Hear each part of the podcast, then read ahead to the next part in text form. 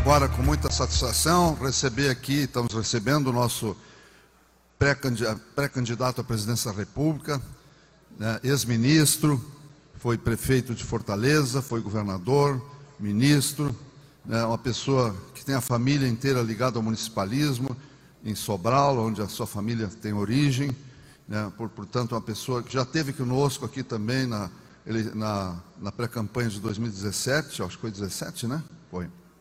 Então, queremos agradecer muito a sua presença, atender o nosso convite. Né, nós já discutimos com a sua assessoria, o senhor já está mais ou menos informado da condução do. Vai ser mais ou menos como foi a outra vez, né? E aqui estão, ministro, mais de 6 mil pessoas, entre prefeitos, prefeitas, secretários, vereadores, vice-prefeitos. A sua eleição está aqui. Pode estar tá aqui também. Aqui está o poder local. Então, não tenho dúvida que as suas posições têm chamado muita atenção de todos os municipalistas. E sem muita delonga, então, nós vamos lhe conceder a palavra inicialmente, pelos cinco minutos, para sua livre exposição, para o nosso por cinco minutos. Primeiro, depois nós vamos ter as cinco perguntas, aquelas de mais quatro minutos cada uma. Está acompanhando o seu assessor, o Vicente? Aqui vai estar marcando ali, está tudo marcado ali.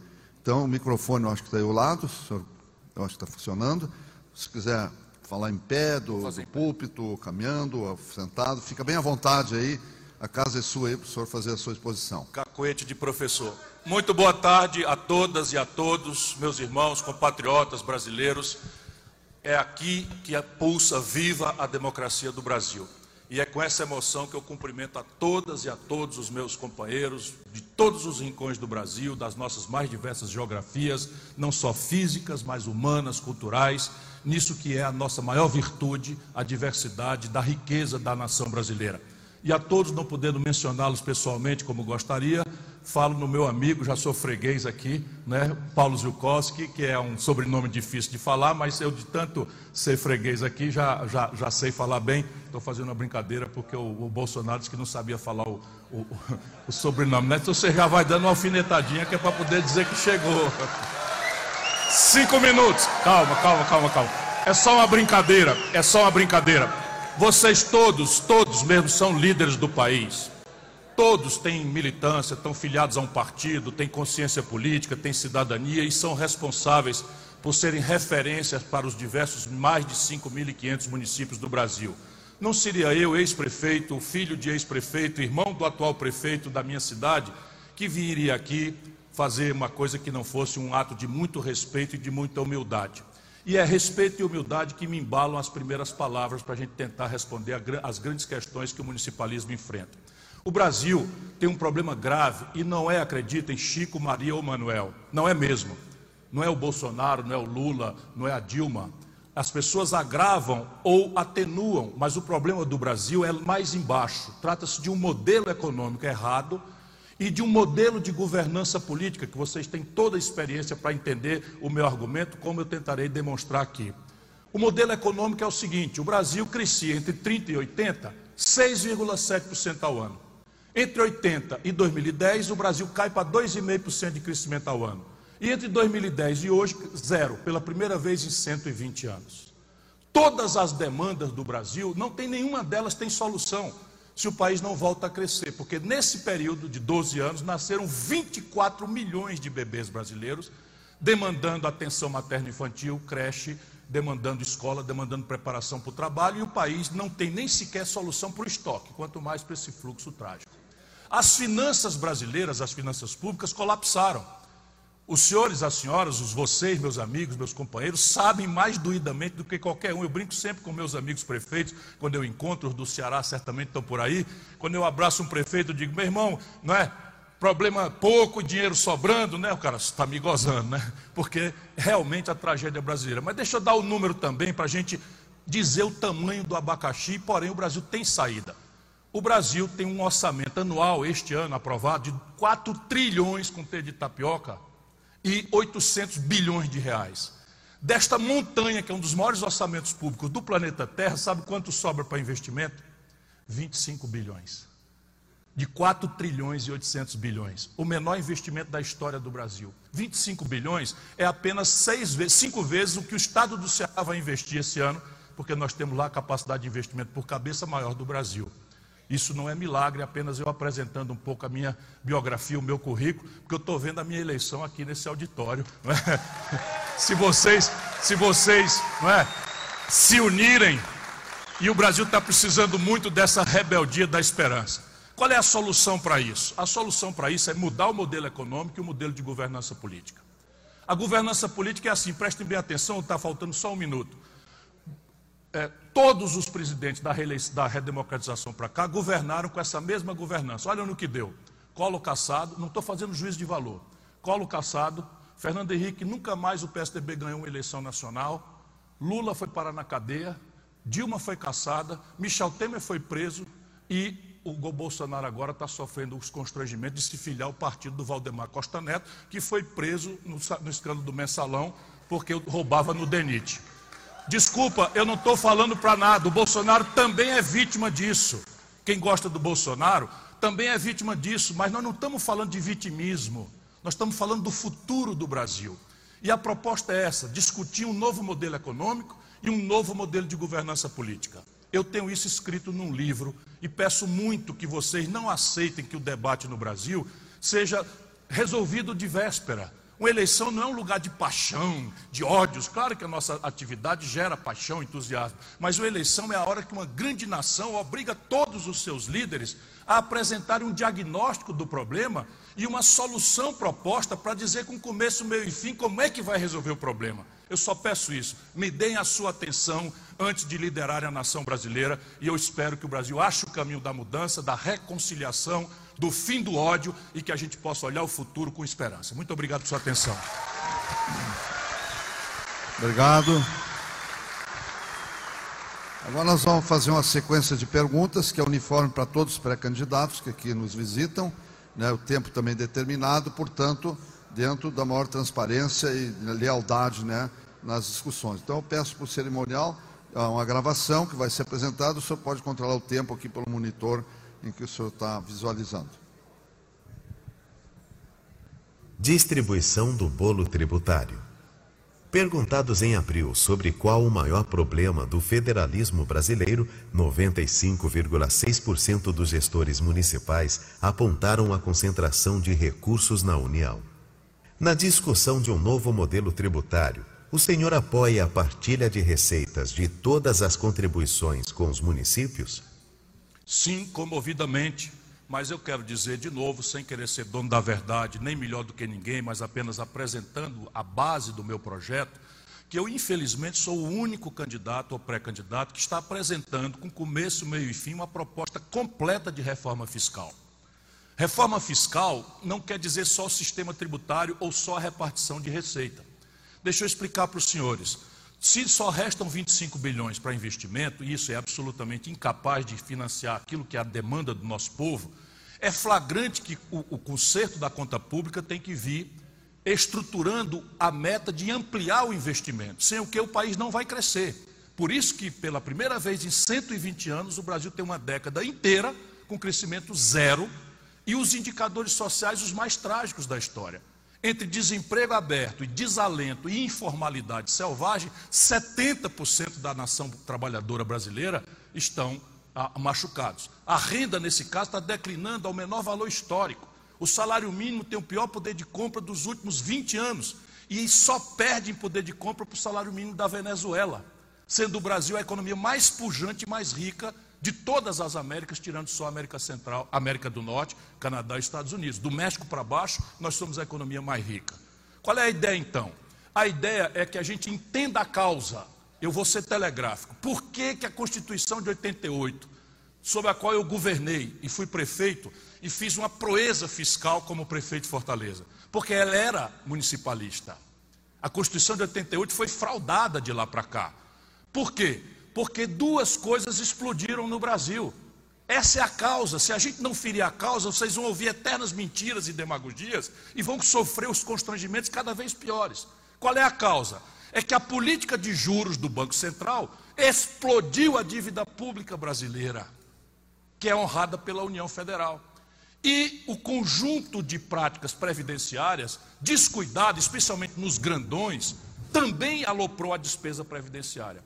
Por isso, então, a União Federal cresce a carga tributária no governo Fernando Henrique de 27% para 32,5% do PIB e faz isso só com galopes de contribuições. Por quê? Porque as contribuições não são pactuadas, não são partilhadas com os estados e municípios. Enquanto isso, de Brasília vai todo dia para o município um piso salarial novo, um Ministério Público achando que pode governar sem ter voto e uma lei de responsabilidade fiscal é preciso ter coragem política para ferir essas feridas.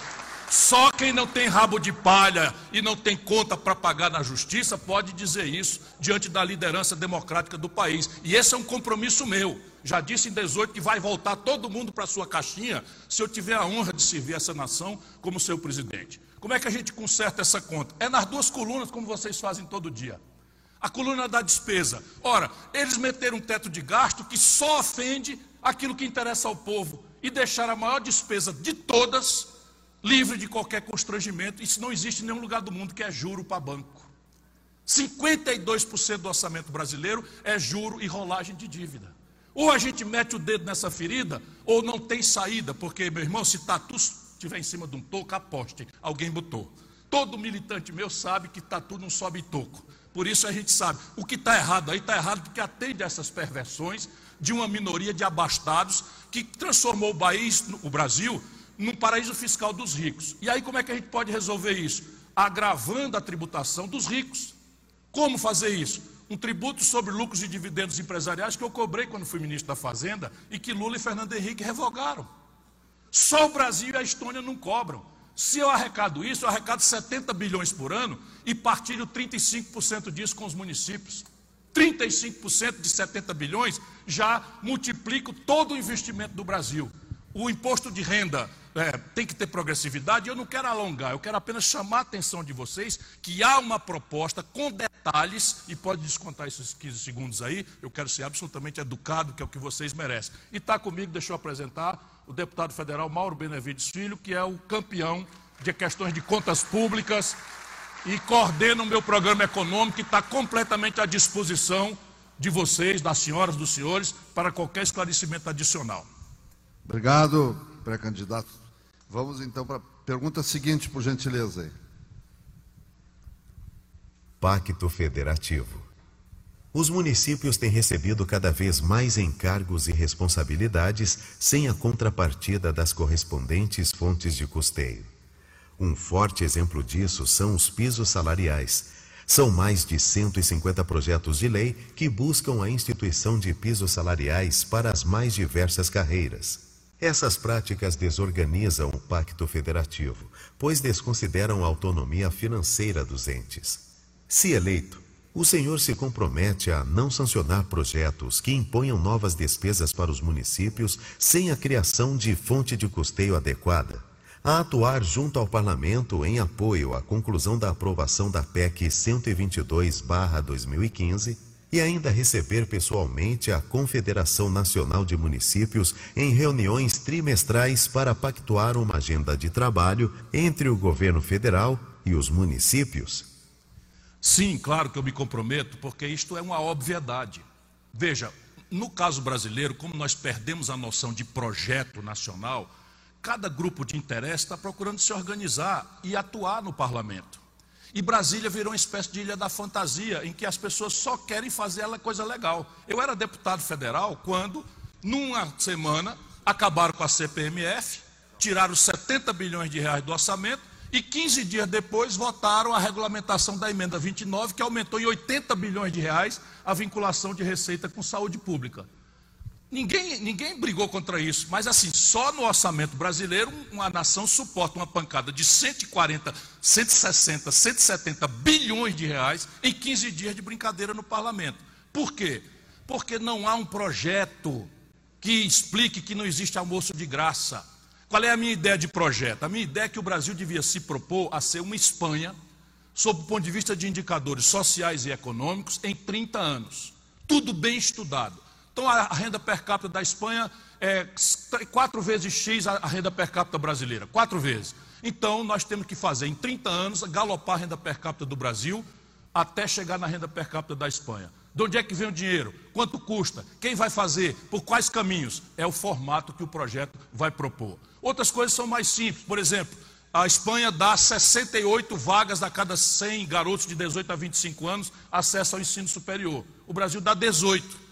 E a gente sabe que boa parte dessas 18 vagas de cada 100 são arapucas caríssimas que estão jogando a nossa meninada cedo na vida, no endividamento que não dá para pagar e no nome sujo no SPC, 1 milhão e 400 mil garotos por essas maluquices, porque é tudo muito bom, pega 43 bilhões de reais do cofre público, mete no bolso do empresário privado de educação privada e deixa no caminho um garoto pobre que muitas vezes passa o dia todo trabalhando, vai estudar de noite sem ter tempo e termina, não consegue nem sequer fazer um exame de ordem, 82% não passam para virar um advogado.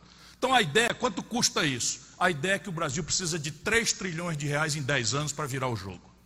Onde é que está o dinheiro? O dinheiro está fazendo aquele conjunto de reformas que eu estou propondo. Uma da Previdência, que são três pilares, um regime de renda mínima de cidadania com status constitucional para acabar com essa história de véspera de eleição, vira nome, muda de nome, muda não sei o quê, o pai da, pai da criança é esse, é fulano, é Beltrano, tem que transformar isso num programa de renda mínima de cidadania, que eu estou dando o nome de Eduardo Suplicy, em homenagem ao senador que a vida inteira tem lutado por isso. Segundo, o segundo é um regime de repartição em que nós vamos captar, vamos pactuar para o futuro, para o futuro, respeitado todos os direitos adquiridos, nós vamos pactuar um teto eu entro na negociação pactuando que seja 5 mil reais para o setor público e privado, tudo a mesma coisa.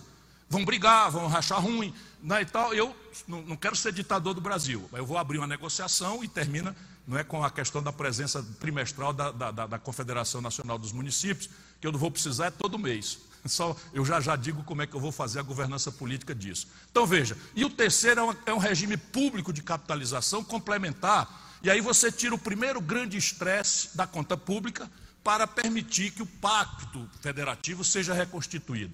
Mas o primeiro passo do pacto federativo reconstituído é tirar aqui o tempo, viu?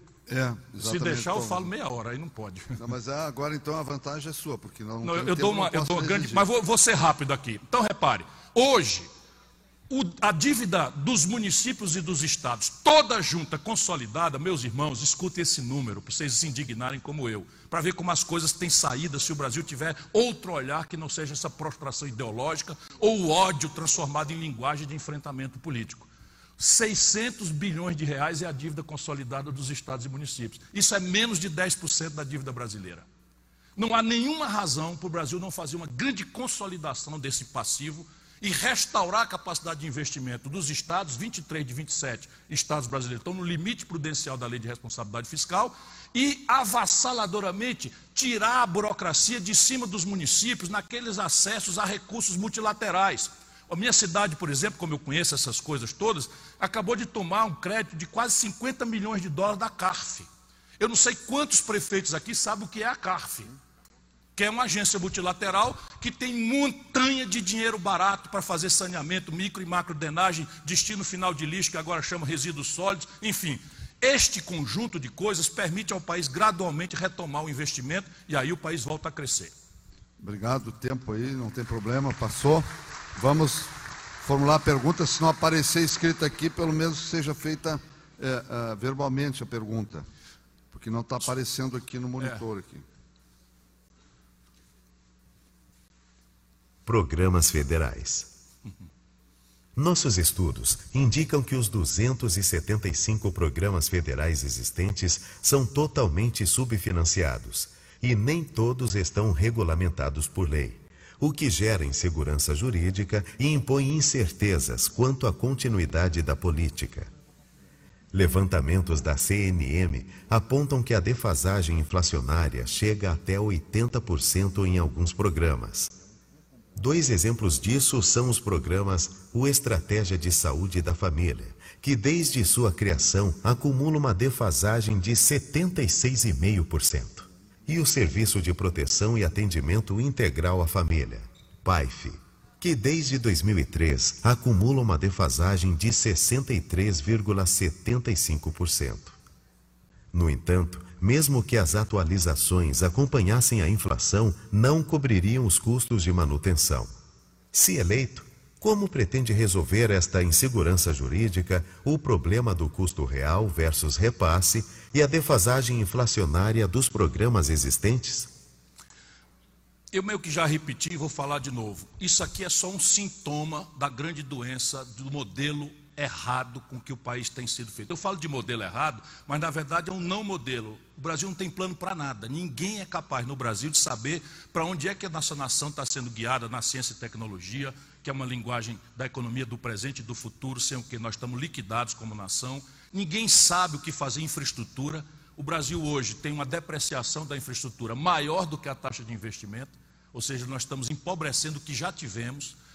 É um caos completo. A tabela do procedimento do SUS, que vocês não mencionam aqui, fechou milhões de leitos no Brasil e o setor público não deu conta de acompanhar.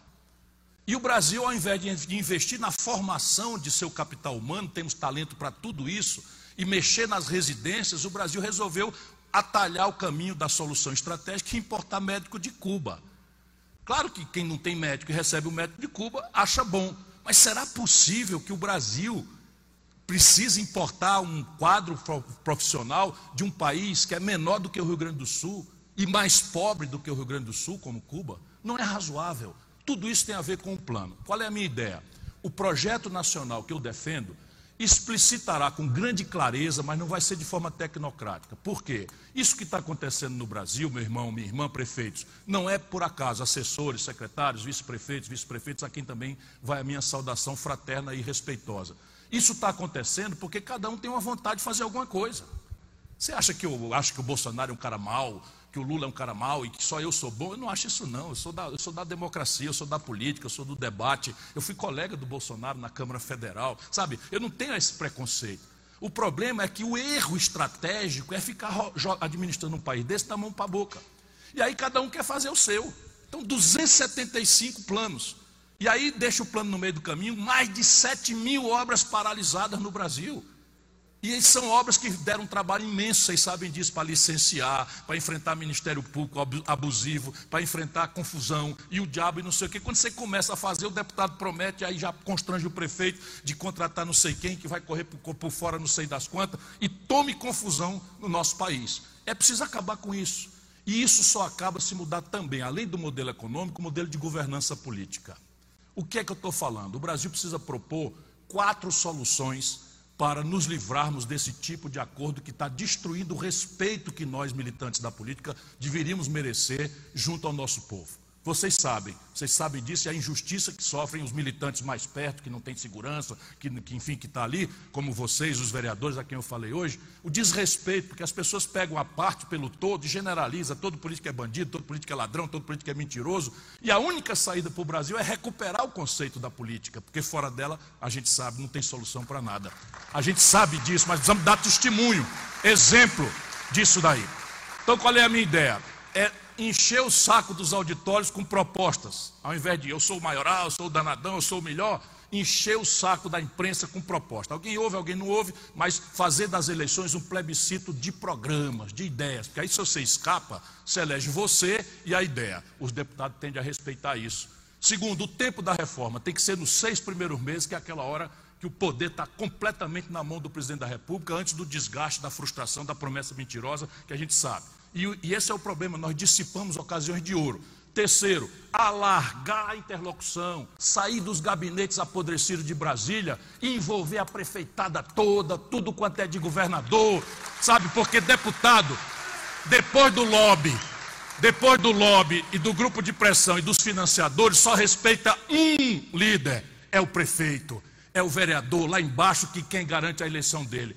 Isso não é para emparedar ninguém, não, é para proteger e isso é para proteger o deputado, porque o deputado às vezes não tem outra alternativa. E por fim, persistir o impasse, a gente tem que ter coragem, e eu proponho e concluo, de mandar o impasse para plebiscito popular. Está escrito na Constituição. Por que, que a gente tem que se vender para o centrão? Por que, que a gente tem que se desmoralizar, começar a ser testa de ferro de ladrão, para depois ir para a cadeia, ser caçado, quando a gente pode, não persistir o impasse, depois de toda a negociação, chamar o povo para votar? Vota aqui, eu quero aumentar o imposto dos ricos e diminuir o imposto dos pobres. Passa com 80%, mas se ficar em Brasília, não passa nunca. Obrigado. Vamos na sequência aí, companheiros. Mais uma pergunta. Restos a pagar e obras paralisadas. No atual orçamento da União, existem 42 bilhões de reais em restos a pagar que têm como beneficiários os municípios. São milhares de obras paralisadas e inacabadas que deixam de atender a população brasileira e que representam desperdícios de dinheiro público. Diante desse quadro, pergunta-se ao pré-candidato: se eleito, o senhor se compromete a resolver o problema dos restos a pagar e das obras paralisadas e inacabadas? Como? Bom, a primeira providência vai ser cortar 20% das renúncias fiscais. Deixa eu dizer para vocês, no auge da dificuldade, da pindaíba, da, da, do bolso vazio de todo mundo, povo e estados e municípios, o Brasil está dispensando, não é sonegação, está dispensando de imposto devido 350 bilhões de reais por ano. 350 bilhões de reais. Aí vamos dar um exemplo aqui. Vocês sabiam que na cesta básica que a gente protege para não ter imposto, para tentar ser mais barata para o povo, e infelizmente está aí a inflação mais alta dos últimos 25 anos, pois bem, na cesta básica foram metendo queijo suíço, salmão, filé mignon, e a soma desses produtos suntuários de luxo que pobre nunca viu nem na televisão, dá 8 bilhões por ano de renúncia fiscal. Com 8 bilhões, nós botamos um milhão de crianças em tempo integral em creche, não bota não? Por ano. Percebe? Eu tenho como cortar, no primeiro momento, 20% disso. Sabe quanto é que dá? 70 bi por ano. Eu não disse a vocês que o que sobra para investimento de 4 trilhões e 800 dá 25? Só nessa providência eu arrumo 70. Eu quero cobrar também durante o exercício. É possível você fazer porque ainda tem a característica de contribuição, não é? Um conjunto de providências que vão adiantar ou impostos novos ou impostos que eu já cobrei. Imposto sobre lucros e dividendos, só o Brasil e a Estônia não cobram, Paulo. Só o Brasil e a Estônia não cobram. É assim: o prefeito, o vereador, quando recebe no fim do mês o, o subsídio, o salário, morre com 27,5% de imposto de renda. Pode ser prefeito do pequeno município, Pois bem, um banqueiro no Brasil apura um lucro de 50, 60 bilhões de reais, um conjunto de bancos, e quatro famílias botam no bolso um bilhão de reais e não paga nem um centavo de imposto. Eu cobrava quando eu fui ministro da Fazenda do Itamar. Qual é a explicação para isso? Se eu voltar a cobrar o que eu cobrava naquela data, lá se vem mais 80 bilhões de reais. Eu tenho os 3 trilhões de reais para não, não, cumprir, não incumpridar a conversa e obedecer o tempo. E aí vamos fazer o quê? Vamos sancionar tudo o que aconteceu no passado tem obras aí que estão comprometidas. Infelizmente, obras que foram comprometidas, que decaíram. O que é que eu pretendo fazer? Eu pretendo constituir uma comissão envolvendo a representação, por isso que não vai ser três em três meses a visita, não. Eu vou chamar os municípios e a sua representação para constituir esse, essa nova governança política junto com o governo federal. E eu vou criar uma comissão em que eu vou chamar os empresários da infraestrutura do país, Vou chamar os setores que são de empregabilidade mais ágil, porque eu tenho um compromisso nesse projeto de gerar 5 milhões de empregos em dois anos, e só quem pode resolver isto, para não parecer uma mentira, é a construção civil. E só quem pode dar velocidade a isso são as obras paradas. Por quê? Já foram licenciadas, já foram, já foram licitadas, que é outro drama de licitação, a legislação estúpida do Brasil, que supõe que todo mundo é ladrão até prova em contrário. A gente tem que modernizar isso, não é? Enfim, mas essa comissão vai eleger quais são, no primeiro momento, as obras. As, vocês falam de, de 4 mil, 7 mil nos municípios, mas somando da União, você tem assim, duplicação da, da, da, da BR-116 na chegada do Porto do Rio Grande. Você tem coisas gravíssimas no Brasil de infraestrutura que, uma vez investindo, retorna muito rápido. E calcular isso não pode ser um entrechoque de pressão política dos amigos do rei. Tem que ser, com em tempos de austeridade, tem que ser uma eficiência em que o primeiro tostão vai para a obra que vai ficar primeiro pronta, vai, vai para a obra que devolver primeiro o retorno. E isso não pode ser o presidente atendendo os amigos, tem que ser um grande, uma grande comissão em que os municípios necessariamente farão parte, está aqui o convite oficial, para que a gente saia desse, desse marasmo elegendo as obras prioritárias, que são aquelas. Primeiro, por exemplo, eu fui ministro da, da Integração Nacional eu tinha quase 300 mil hectares de, de, de, de irrigação colapsados, sem manutenção, tudo desmantelado, o projeto Jaíba de Minas Gerais, os projetos de Petrolina, uma série de projetos importantíssimos, tudo colapsado, sem manutenção. E dando a pressão na porta do Ministério para você outro programa, outro plano, outro plano. Eu disse aqui, está proibido abrir um hectare novo até a gente botar para funcionar tudo o que tem. E funcionou, vai ser assim também. Obrigado. Vamos para a última pergunta agora, por gentileza. Saneamento básico. O maior desafio dos gestores municipais no saneamento básico é universalizar os serviços, abastecimento de água potável, esgotamento sanitário, limpeza urbana e manejo de resíduos sólidos e drenagem. A inexistência de financiamento adequado tem sido o entrave que mantém estagnada a solução desse sério problema. Se eleito, o seu governo fará investimentos em saneamento básico para universalizar os serviços nos arranjos territoriais em que a iniciativa privada não demonstrar interesse? Eu adoro essas perguntas porque elas vêm em linha com aquilo que eu estou defendendo. Por que, que isso é fundamental? Porque isso aqui significa emprego imediato, significa um setor que o Brasil não tem que importar do estrangeiro nenhum insumo, o Brasil não precisa importar ainda, né? estamos importando 80% dos fertilizantes da agricultura mais agressivamente competitiva do mundo, que é uma aberração, mas na construção civil os insumos ainda são todos nacionais, tijolo, cimento, ferro, essas coisas para a construção civil nós temos tudo. E aquelas obras de saneamento, elas têm um efeito econômico, sistêmico, porque elas dramatizam uma economia em saúde pública. É quase instantâneo, eu não estou falando poeticamente como teórico. Eu peguei Fortaleza quando fui prefeito e governador, com 16% dos domicílios saneados, entreguei com 68%. Depois a cidade cresceu, caiu para 47%, o meu irmão prefeito, governador, foi lá e transformou de novo em 70% porque a gente sabe o efeito disso. Nós fizemos o saneamento de Juazeiro do Norte e isso é o que eu vou fazer. Vou subir o morro, vou nas favelas, vou nas palafitas de Manaus, vou, enfim, vou invadir a periferia com dois programas que têm esse efeito imediato de empregabilidade e de qualificação da vida. Primeiro, a titulação da terra. É um grande desafio a reforma urbana no Brasil. Os pequenos municípios já começam a experimentar problemas, mas os grandes municípios é uma tragédia. A favela não tem papel, e as pessoas não tendo papel não pode fazer um financiamento, não pode, não tem cidadania plena. E nós já fizemos isso no Ceará. Eu estou dizendo esse exemplo porque muitas vezes o político fala coisa bonita para todo mundo ouvir, e eu prefiro dar o exemplo de quando eu tendo tido a oportunidade, eu fiz. Isso exige um entendimento com os cartórios, exige um entendimento com o Tribunal de Justiça, com o Ministério Público, e nós conseguimos montar esse projeto, eu vou fazer isso em escala nacional. E o saneamento básico, o destino final de lixo, que agora se chama resíduos sólidos, né? Nós já temos essa experiência de consórcios lá no Ceará que funciona também extraordinariamente bem. A minha cidade de Sobral é sede do consórcio regional. O, o, aterro sanitário é lá em Sobral e há um subsídio para que todo mundo tenha o seu caminhão basculante, todo mundo possa trazer e possa manejar esses resíduos sólidos. Isso evidentemente é uma saída. Financiamento. Ora, se existe um setor, porque é considerado ambiente, e todo mundo sabe que esse tema do meio ambiente é um tema que está prevalecendo nas agências multilaterais.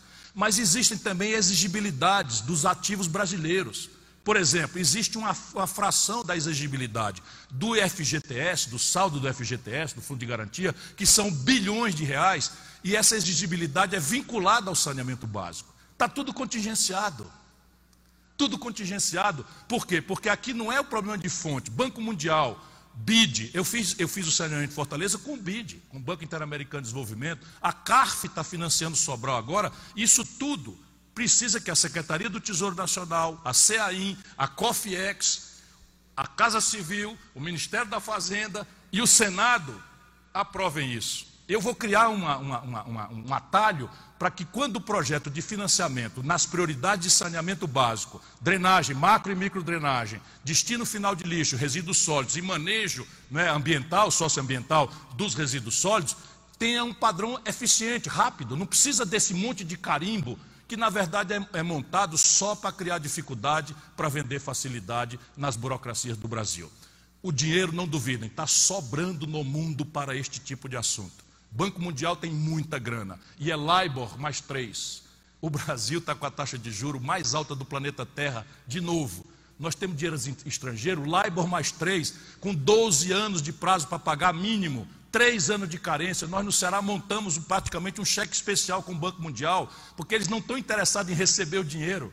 Agora nós estamos assim, como a gente paga direitinho, cumpre as metas todas, o dinheiro que a gente vai pagar para o banco eles autorizam que a gente refinancie outro projeto se a gente se comprometer a cumprir metas de qualidade de vida, de desenvolvimento humano, etc, etc, de saúde pública, de mortalidade infantil. Isso é uma experiência que nós temos que eu quero levar para o conjunto dos municípios brasileiros.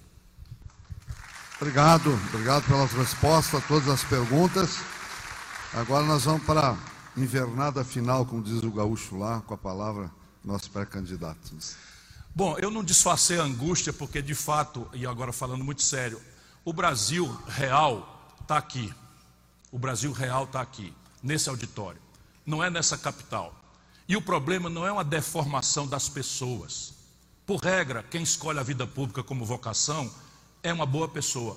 Acreditem, diversas ideologias, eu sou acostumado, eu sou treinado, eu não transformo o meu adversário político em inimigo, não há um adversário político meu na minha meus 40 anos de vida a quem eu no Ceará não cumprimente de mão, não abrace. Os meus amigos até brincavam que no debate presidencial eu me dirigia aos meus adversários como meu amigo Geraldo Alckmin, meu amigo Boulos, meu amigo, porque de fato, como eu estou na estrada há muito tempo e costumo respeitar as pessoas, as diferenças, valorizo as diferenças, eu considero que essa reunião aqui pode fazer uma diferença.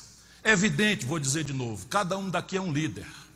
Cada um daqui já passou pelo momento que eu estou passando em algum momento, sabe, de ser a descrença, de, de, de, ah, isso não tem chance nenhuma, é candidato, não tem chance nenhuma, porque o fulano de tal já vai ganhar e tal.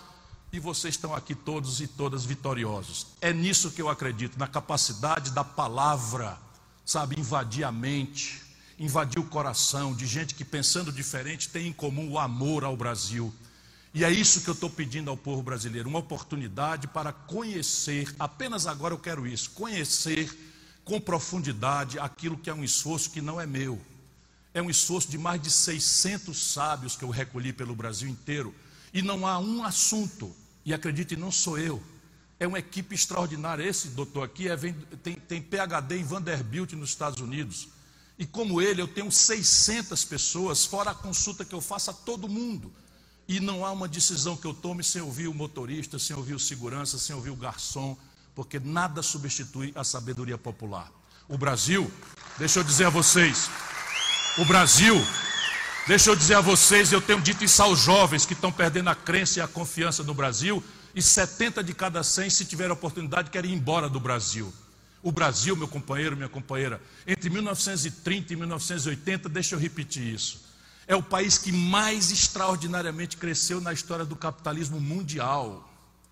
Não é aqui do, da América, não. O Brasil é chamado nos compêndios de economia, quando eu ando nas universidades no estrangeiro, de milagre econômico. 50 anos de crescimento contínuo, numa média de 6,7% ao ano. Ora, se o céu abençoado pelo Cruzeiro do Sul, que anima a nossa fé cristã, é o mesmo.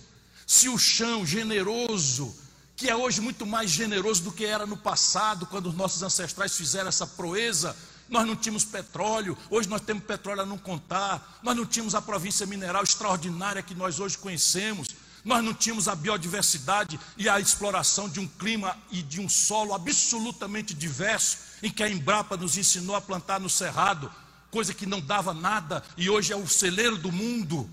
E a Embrapa que nos ensinou a produzir coisas extraordinárias, como o algodão que já nasce colorido na Paraíba.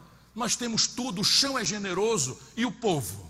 O povo é o mesmo. Só que no passado, quando essa proeza foi feita, entre os anos 30 e os anos 80, o povo brasileiro era iletrado, era rural, não tinha oportunidade de nada.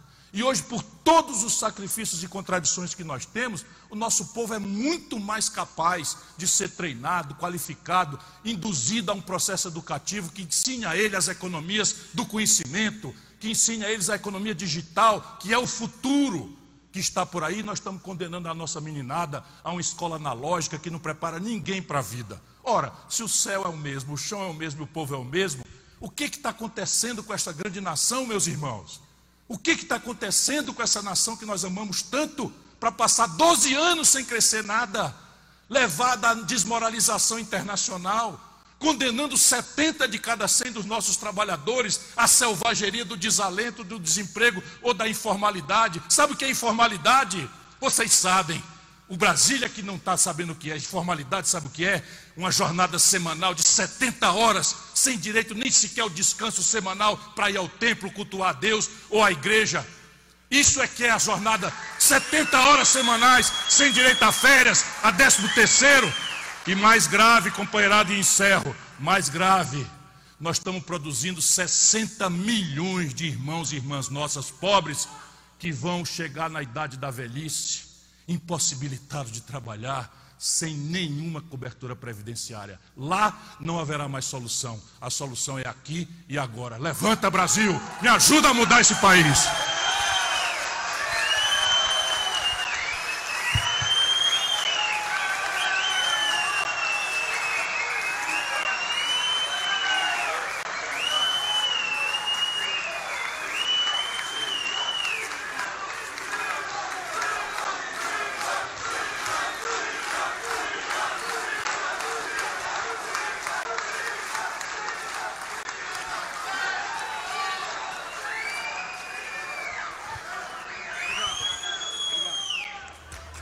Agora, se o senhor pudesse subscrever esse documento, que eu sei que é tudo que o senhor falou por aqui também, para a conclusão.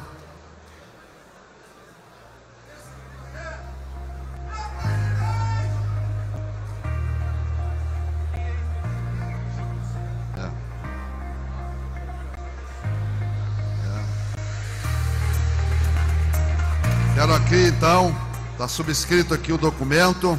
Agradecer mais uma vez a presença do nosso pré-candidato, Ciro, historicamente conhecido pelo Brasil inteiro pela sua eh, destemez nas suas posições, sua grandeza de conhecimento.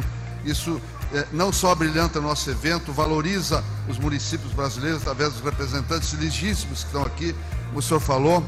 Lhe agradecemos, lhe desejamos sucesso na sua campanha, se Deus quiser, e conte sempre com os municípios do Brasil. Parabéns, muito obrigado e um bom retorno e boa campanha. Muito obrigado. Um abraço a todos, muito obrigado. Ciro, Ciro, quem quiser tirar uma fotografia ali, eu sei que dá um tumulto lá na frente.